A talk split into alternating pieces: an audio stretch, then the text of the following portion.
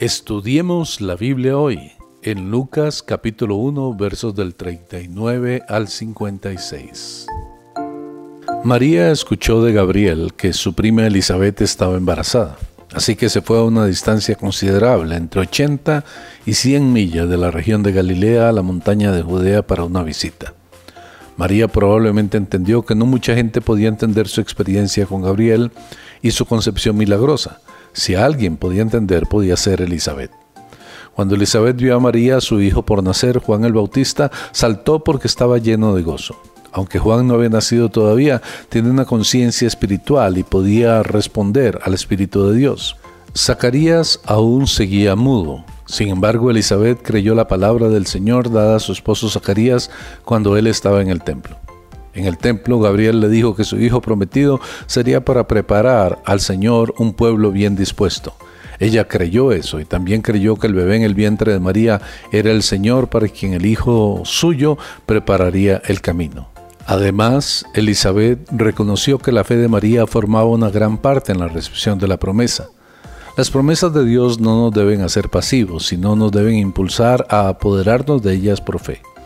Elizabeth quiso animar la fe de María, por eso ella declaró, porque se cumplirá lo que fue dicho por parte del Señor.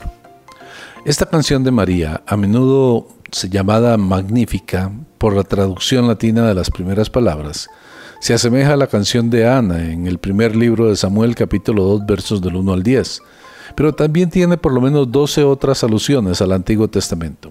Esto significa que María era una mujer que estudiaba y conocía la palabra de Dios.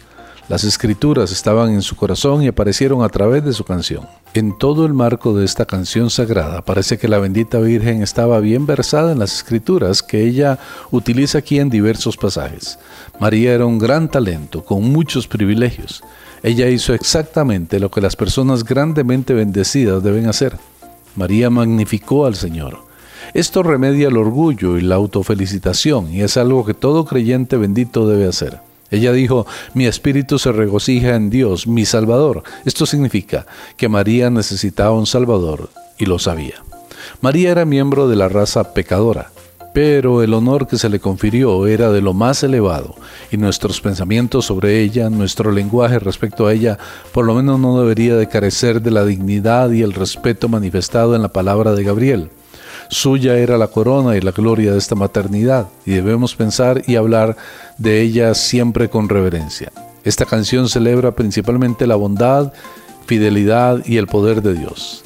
El canto de María muestra la pequeñez de confiar en uno mismo, de confiar en el poder político o de confiar en las riquezas. La confianza de María estaba en Dios y fue recompensada. William Barclay dijo, a María se le concedió la bendición de ser madre del Hijo de Dios. Sin embargo, esa misma bendición iba a ser una espada que atravesaría su corazón. Esto significa que algún día iba a ver a su hijo colgado en una cruz. Espero que este tiempo sea de bendición para su vida. Soy el pastor Carlos Umaña.